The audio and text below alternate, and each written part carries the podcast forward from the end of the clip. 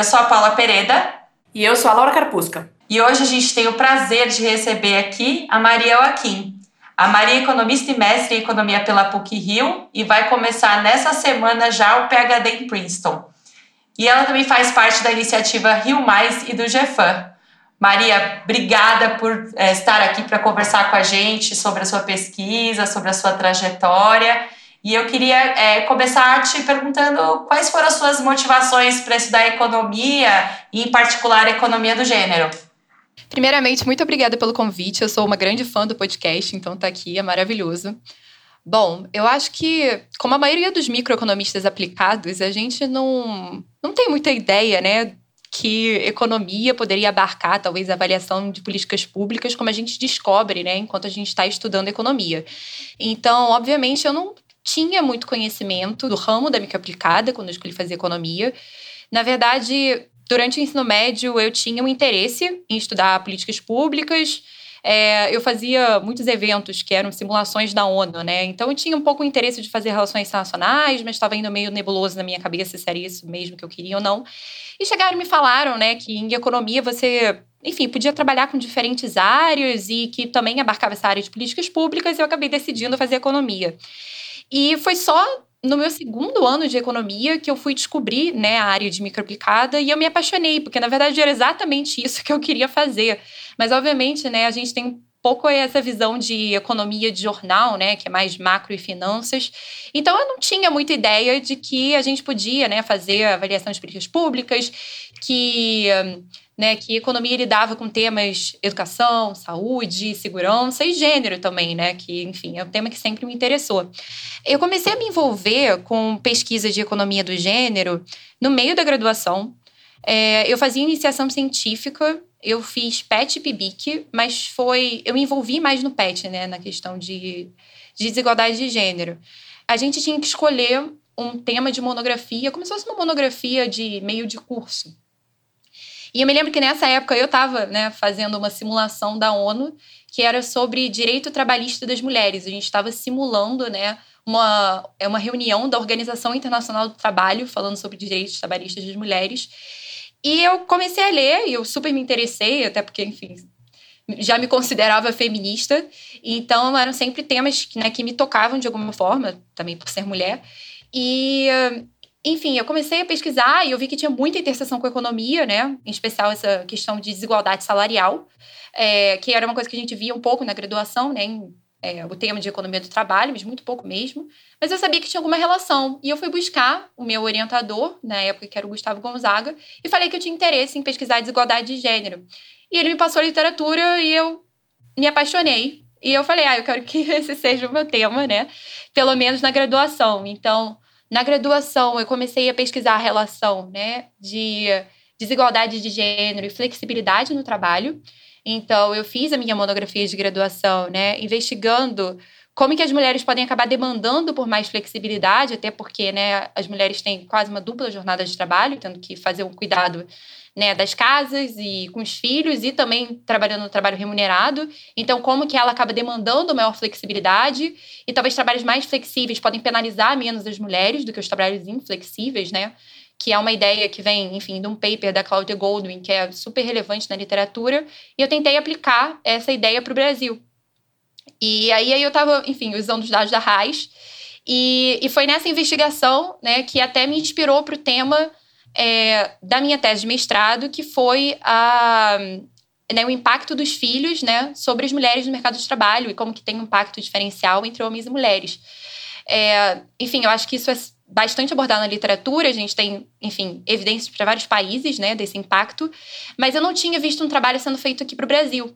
E eu acho que tem uma limitação um pouco dos dados, né, brasileiros, em como a gente pode fazer, porque precisa de um painel mais longo, mas eu me lembro quando eu estava investigando a base de dados da RAIS, eu achei, né, a variável de licença maternidade, e aquilo me inspirou a usar aquela variável para fazer uma investigação desse sentido aqui para o Brasil. Já que você comentou sobre essa questão da licença maternidade, é, o impacto dela no mercado de trabalho aqui no Brasil, conta pra gente um pouquinho o que você achou na sua dissertação de mestrado. Quais foram os resultados que você viu que você acha que são interessantes? Tá bem, então vou começar explicando né, é, o que, que eu fiz na, na minha dissertação de mestrado. É, eu usei duas bases de dados, né? A base de dados da RAIS, que cobre o universo formal de trabalhadores, né? Então, todos os trabalhadores no mercado formal de trabalho. E eu usei os dados da PNAD contínua também. Na base de dados da RAIS, a gente tem uma vantagem que a gente tem um painel longo. Então, a ideia é que a gente consegue observar esses trabalhadores ao longo do tempo, desde que eles estejam no mercado formal de trabalho. Só que a desvantagem da base de dados da RAIS é que ela é uma base que só cobre o mercado formal e tem uma margem de ajuste importante, eu vou comentar sobre os resultados, que é a informalidade, né? As mulheres podem migrar para a informalidade depois que elas têm filhos. E uma outra desvantagem da base de dados da RAIS para fazer esse tipo de análise é que eu dependo né, das mulheres tirarem a licença maternidade. A licença maternidade pode ser até uma boa aproximação para as mulheres terem filhos dentro do mercado, é, no mercado formal, né?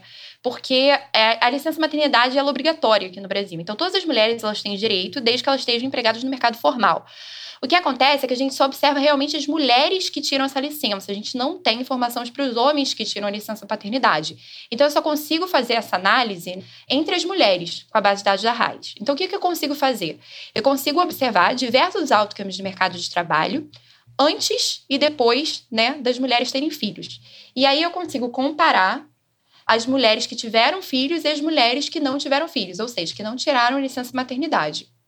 E aí, nessa comparação, o que, que eu acho, né? Eu acho que tem uma queda maior no emprego após o evento para as mulheres com filhos. Então, eu, eu vejo que a maternidade ela impacta no emprego.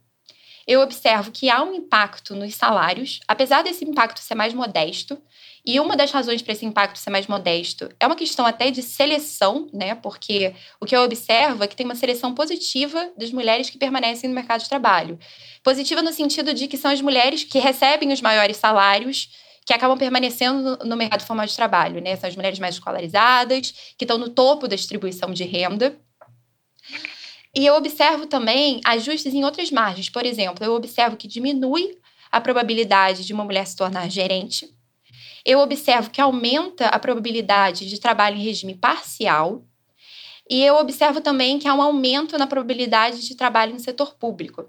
Né? Essa, esses dois últimos resultados relacionados a tempo parcial e setor público, ele também está um pouco ligado a essa literatura de flexibilidade. Né? As mulheres podem acabar ajustando nas horas trabalhadas, né, por buscarem mais flexibilidade, para buscarem conciliar né, o, o cuidado com os filhos e com a casa com o trabalho remunerado.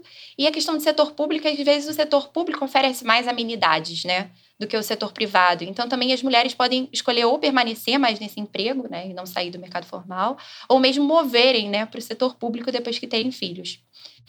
E com a base de dados da PNAD, né? Aí eu já faço uma análise que eu consigo comparar os homens e as mulheres. E tanto homens e mulheres empregados no setor formal e no setor informal. Com a base de dados da PNAD, eu só consigo observar né, um ano antes e um ano após o nascimento do filho, dado que a gente tem um painel mais curto, né? Pelo desenho da pesquisa, de como ela é feita. No caso da PNAD, eu observo que também há queda de salários para as mulheres, né? E não há queda de salários para os homens. Eu observo que há uma queda no emprego das mulheres, e essa queda ela começa, na verdade, desde o descobrimento da, da, da gravidez, enfim, desde o começo da gravidez é, já há uma queda do emprego das mulheres, mas essa queda do emprego logo no começo da gravidez, né, ela é, ela é movida pelas mulheres no setor informal, o que faz algum sentido pela legislação trabalhista, porque pela legislação trabalhista brasileira, é, as mulheres têm estabilidade no emprego desde o momento que elas descobrem a gravidez até cinco meses após o nascimento do filho. E é bem isso que eu observo nos dados, né? O emprego das mulheres no mercado formal ele é estável até né, esses cinco meses após o nascimento do filho, e depois começa a ter uma queda. Então, a queda para as mulheres no mercado formal ela é uma queda mais suave, apesar dela acontecer. O que acontece nas mulheres no mercado informal é que a queda é muito mais brusca, né? Ela acontece desde o momento que se descobre a gravidez, e aí só depois que o emprego aumenta, né? E, e que aí realmente atinge o mesmo patamar do mercado formal. Mas o que dá para ver é que, enfim, a proteção trabalhista que se tem pela legislação para as mulheres no mercado formal é super importante até para mitigar esse efeito brusco da queda de emprego. É, e o que eu observo que é super interessante é uma característica né, que acontece aqui nos, nos mercados de trabalho latino-americanos, em especial, é que há um aumento da informalidade, né, depois é, que as mulheres têm filhos. E é um aumento muito grande, enquanto não há diferença para os homens. E o que eu observo é que esse aumento na informalidade, ele é movido né, pelo aumento das mulheres que trabalham em conta própria. E esse aumento das mulheres que trabalham em conta própria, ele tem uma relação também com essa história de flexibilidade, porque o trabalho em conta própria é um tipo de trabalho flexível. Você não tem que responder ao empregador, você consegue ter mais flexibilidade das horas que você trabalha, dos momentos que você está trabalhando, né? Até tem uma pesquisa que foi feita há muito tempo, uma pesquisa qualitativa muito interessante, tentando entender, né, a informalidade é, nos países latino-americanos, que eles observam que muitas mulheres né, que estão no mercado informal, elas até relatam que elas, enfim, estão no mercado informal porque precisam conciliar, né, é, afazeres domésticos com o trabalho remunerado. Então, é por isso que elas estão né, em trabalhos informais e, em especial, em trabalhos em conta própria. Então, tem uma relação muito forte né, entre a informalidade e a penalidade pela maternidade aqui no Brasil. É interessante que você fala sobre isso e você falou muito sobre a questão da flexibilidade, né? É, fica bastante evidente mesmo a dificuldade que a gente tem com falta de rede de apoio mesmo é, e como isso se manifesta de forma explícita na sua pesquisa. Acho que ficou bastante claro, você trouxe muito essa palavra da questão da flexibilidade, né, a busca da flexibilidade por parte das mulheres mães. Então, muito interessante que tenha trazido isso. Os resultados do, do da sua dissertação, Maria, são muito legais de colocar o Brasil nesse debate, né? Tem muitos trabalhos feitos aí para países desenvolvidos que, como você comentou, até tem bases de dados melhores, né? Mas é, foi interessante de você trazer que, na verdade, a, a licença maternidade ela é uma pequena parte só da questão da maternidade para a mãe. E uma coisa que você mencionou que eu queria que você contasse um pouco mais é sobre essa heterogeneidade dos resultados dentro do grupo das mulheres, né? Você falou um pouquinho aí do, do, dos resultados e do fato de eles serem temporários, mas como que dentro do grupo das mulheres existe diferença, né? As mulheres mais escolarizadas, com é, empregos específicos, são menos penalizadas é, nessa análise que eu fiz com a base de dados da Raiz, eu, eu fiz análise de heterogeneidade também para emprego. Então, o que eu encontrei é que a queda né, no emprego ela é muito menor para as mulheres que estão no topo da distribuição de renda e para as mulheres mais escolarizadas e para as mulheres que estão no setor público, né? Existem várias possíveis explicações. Do setor público, primeiro porque você tem estabilidade, né, na maior parte dos empregos, enfim, dos empregos estatutários você tem estabilidade. É, mas também pode ter uma, uma questão das mulheres quererem permanecer né, no setor público porque eles dão mais amenidades. E da questão né, das mulheres mais escolarizadas e das mulheres no topo da distribuição de renda, a gente poderia pensar que existe uma grande desigualdade no acesso né, ao cuidado com os filhos aqui no Brasil. Então, um, né, uma mulher mais rica, ela pode, enfim, é, pagar um cuidado via creche, ou ela é, pode contratar uma empregada doméstica, uma babá, que a gente sabe que no Brasil é, tem um acesso né, muito grande a serviços domésticos, até que outros países até mais desenvolvidos assim não, não tem essa cultura né, de, de trabalho doméstico tão forte quanto tem aqui no Brasil. E isso é uma realidade, enfim, muito comum assim para as mulheres mais ricas, elas conseguem, né, elas conseguem praticamente se proteger um pouco dessa penalidade pela maternidade, porque conseguem pagar por esses serviços, e infelizmente, serviços de cuidado, né, que deveriam ser providenciados pelo setor público, como, por exemplo, acesso às creches, que a gente sabe que aqui no Brasil ainda é bem limitado, né? É, se tem uma grande demanda por creches que não é, é compatível com a oferta de creches que se tem. Então, se foi feita uma pesquisa muito interessante, né? É, que até a Fundação Maria Cecília Souto Vidigal fez a partir dos dados da PNAD, se não me engano, a PNAD de 2017, que mostra que, enfim, tem uma grande né, demanda do, dos pais por creches, mas ela é, não atende essa oferta. Então, eu acredito que aqui para o Brasil é super relevante nessa desigualdade no acesso ao cuidado e como que isso impacta, né, esses efeitos heterogêneos da penalidade da maternidade. Então, o né, o que eu estava querendo investigar é se realmente, né, as mães mais pobres acabam sendo mais afetadas em comparação com as mães mais ricas. E a gente tem, né, uma evidência nesse sentido. Legal, Maria.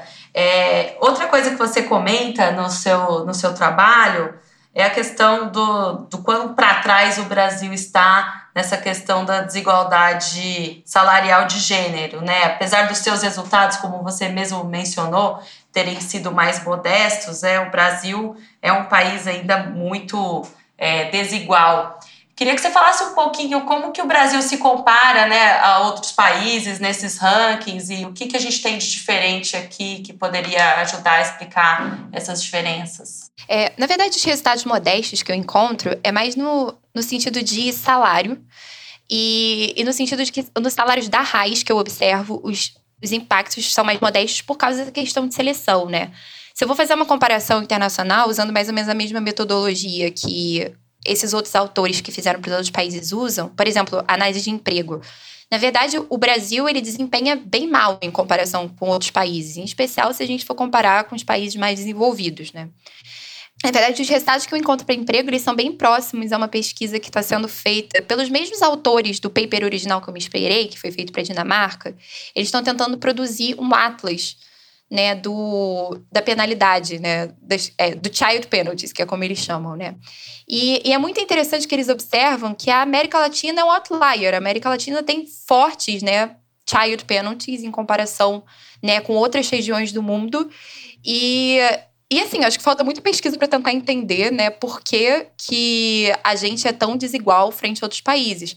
Assim, existem algumas hipóteses que é, pode ser uma questão de normas sociais, pode ser uma questão de falta, né, a serviços, enfim, de creches públicas, uma questão até da própria legislação, ou como a gente pode ter licença maternidade aqui, mas, por exemplo, a gente não tem uma licença paternidade, né? E como talvez isso é, cria uma norma de que é mais papel da mulher cuidar do filho do que papel do homem. A gente tem um exemplo aqui para o Brasil, a gente tem uma fortíssima desigualdade na divisão de horas, né, entre é, de trabalho trabalho não remunerado entre homens e mulheres, né? Cuidado com os filhos e afazeres domésticos. Então, as mulheres, elas dedicam mais que o dobro de horas a fazeres domésticos e, e cuidado, enfim, com crianças e idosos em comparação aos homens. Então, isso né, claramente tem um, um, grande impacto né, na desigualdade de gênero aqui no Brasil. E, enfim, eu acho que talvez isso possa ser uma das possíveis explicações por que o nosso país vai tão mal frente a outros países. Sim. Você comentou assim de, de aspectos relacionados na à oferta né, dessa mão de obra, o acesso à creche, essa questão da desigualdade da, da divisão de horas. Mas na sua pesquisa aparece alguma coisa também assim relacionada à demanda por trabalho? E aí eu estou pensando é, na discriminação dos empregadores contra mães. É, na verdade, isso é uma coisa que eu não consigo verificar né, na minha pesquisa. Inclusive, a gente pode até pensar que o que eu estou encontrando talvez seja um lower bound, né, do child penalty, né, dessa motherhood penalty, porque a discriminação, né, contra mães, ela pode ser inclusive prévia a mulher ter filhos, né? É, a mulher está numa idade fértil, o empregador não quer, né, contratá-la porque, é, enfim, porque ele vai supor que ela vai ter filhos em breve e que ela vai largar a força de trabalho. O que, enfim, né, é, é uma ação discriminatória e que a gente não consegue observar nos dados, né? É uma discriminação prévia, assim. É como claro. se fosse uma penalidade da maternidade para uma mulher que ainda nem é mãe, né? Só pelo fato dela ser mulher, né? Exatamente. Inclusive, tipo, tem é, vários relatos, né, evidências anedóticas, que são super né, válidas, de mulheres que são perguntadas em entrevistas de emprego se elas planejam ter filhos, quando elas planejam ter filhos. E, obviamente, essa pergunta não é feita para o homem, né? Porque se assume que ele não vai participar do cuidado do filho, que ele, enfim, não vai tirar nenhuma licença. Então, é uma pergunta que é sempre feita para a mulher, evidenciando, né, que essa discriminação contra mães, ela acontece, inclusive, previamente, né, é, a, a mulher ter filho. Esse ponto que você traz sobre a questão da discriminação que a Paula trouxe agora, né? Eu acho que ele evidencia que quando a gente tem que pensar em, em como lidar com esse problema, a gente precisa pensar dos dois lados mesmo, tanto em relação à oferta de trabalho como em relação à demanda por trabalho, né? E acaba ficando mais discutido mesmo a parte da discriminação, né? Mas no desenho de uma política pública para lidar com o problema, a gente precisa pensar de uma forma mais ampla mesmo, né? E pensando no que você encontrou nas, nos seus trabalhos, Maria, quais você acha que seriam as orientações básicas de política pública que poderiam ajudar a gente a, num, num futuro mais próximo? Talvez que, que a sua geração possa aproveitar é, mais do que a minha da Paula aproveitamos. É difícil, assim. Eu acho que tem. Na verdade, é que seria uma gama de políticas públicas que precisariam ser adotadas, né? Bom, uma que eu falaria, que eu acho que é bem importante, é, como eu já tinha falado da, da questão da licença maternidade, né? A licença maternidade é super importante até para a proteção do emprego da mulher, né? É, mas eu acho que a gente está atrás de não pensar também numa política de licença paternidade. Como talvez até uma política de licença paternidade, ela pode incentivar talvez os homens a se envolverem mais no cuidado com os filhos, né? Eu acho que se a gente não conseguir consertar né, essa desigualdade né, nas horas dedicadas a fazeres domésticos e cuidado com os filhos, vai ser difícil também tentar corrigir né, esse child penalty. Então, a gente precisa tentar, através das políticas públicas, incentivar até uma mudança cultural, né, de como a gente consegue ter uma divisão mais igualitária, né, entre, enfim, esses, esse trabalho não remunerado, né. Então, eu acho que se pensar, né, em algum tipo de licença paternidade ou uma licença parental, né, que possa ser dividida entre homem para mulher, mas coloque uma cota para o homem tirar.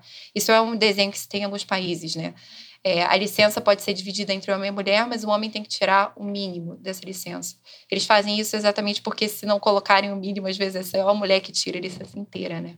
Então, para incentivar os homens a tirarem, eles colocam o mínimo que o homem tem que tirar, senão parte dessa licença é perdida. Eu acho que a gente poderia começar a debater mais essas políticas e como implementar algo nesse sentido para o Brasil. É, obviamente, a outra política que eu falaria é que é, enfim, a licença ela duraria entre quatro e seis meses, né? Que é, enfim, o máximo de licença que se é dado. É, seis meses hoje em dia é dado ou para os trabalhadores da empresa das mulheres, né? Que participam é, de firmas de, que, que, participam do programa Empresa Cidadã ou, né? É, para as mulheres no setor público. Mas o que eu falaria é que depois de quatro ou seis meses, né, essa criança ainda precisa de cuidado. Então, também é importante, né, que se pense em políticas, né, de expansão de acesso à creche, que é super importante, especialmente, né, para as mães mais pobres. E, enfim, eu acho que políticas mais gerais de combate à discriminação também são importantes, né? É, se passou recentemente uma lei aqui é, no Brasil que é, determina que tenha que ter igualdade né, de salários é, entre homens e mulheres que ocupam a mesma função na mesma firma. Enfim, apesar dessa política ser super importante, né, a gente ter até uma punição legal estipulada em lei, a desigualdade ela vai além, né, do pagamento diferenciado para o mesmo emprego. É, as mulheres também elas, por exemplo, um tipo de discriminação é as mulheres não serem promovidas dentro do mesmo emprego, né? Então acho que um ponto é que as mulheres estão em ocupações diferentes que os homens. Né? Elas não são promovidas da mesma maneira do que os homens são promovidos, elas estão em ocupações que pagam menos, em empresas que pagam menos, né? Então, por exemplo, uma política interessante que já foi adotado em outros países, como por exemplo o Reino Unido, é fazer com que as maiores empresas, por exemplo, elas divulguem né, o, o gender wage gap delas, bruto, então né, a desigualdade de pagamentos entre homens e mulheres na empresa, e a desigualdade de emprego dentro da empresa entre homens e mulheres. E já se tem avaliação mostrando que há alguns efeitos positivos, né, que, que as empresas elas, eles abrem vagas que tenham características que atraem mais mulheres, exatamente para tentar né, é, atingir maior igualdade. Então, acho que poderia ser interessante tentar essas políticas alternativas para incentivar a firma a contratar mais mulheres, né, e incentivarem a, a diminuir esse, esse gap salarial, o gap salarial da empresa como no geral, né, não sendo necessariamente o gap salarial para a mesma função, né, que homens e mulheres desempenham. Essa questão que você falou, Maria, né, da mudança cultural é fundamental, porque no fundo ela é transversal a todas as outras, né? A questão da divisão de horas de trabalho em casa, os ambientes melhores de trabalho. Sem dúvida. Bem interessante. É, eu até convido todos a visitarem o site da Maria, que é muito bom, tem muita informação aí sobre toda essa trajetória dela, super interessante em economia do gênero. Mas infelizmente a gente está se encaminhando para o final, Maria, e a gente tem uma pergunta. Você é bem jovem, mas já tem já fez muita coisa, já tem uma trajetória muito legal, mas é, a gente queria que você deixasse aqui uma dica para a versão ainda mais jovem da Maria. Eu acho que, na verdade, essa pergunta foi uma pergunta que eu já pensei muito né, é, na minha vida, porque eu estou indo agora para o PHD e eu quero fazer um pouco diferente do que eu fiz no mestrado. Eu vou até contar um pouco para caso alguém que esteja escutando esteja começando o mestrado, para que possa ah, incentivar, né?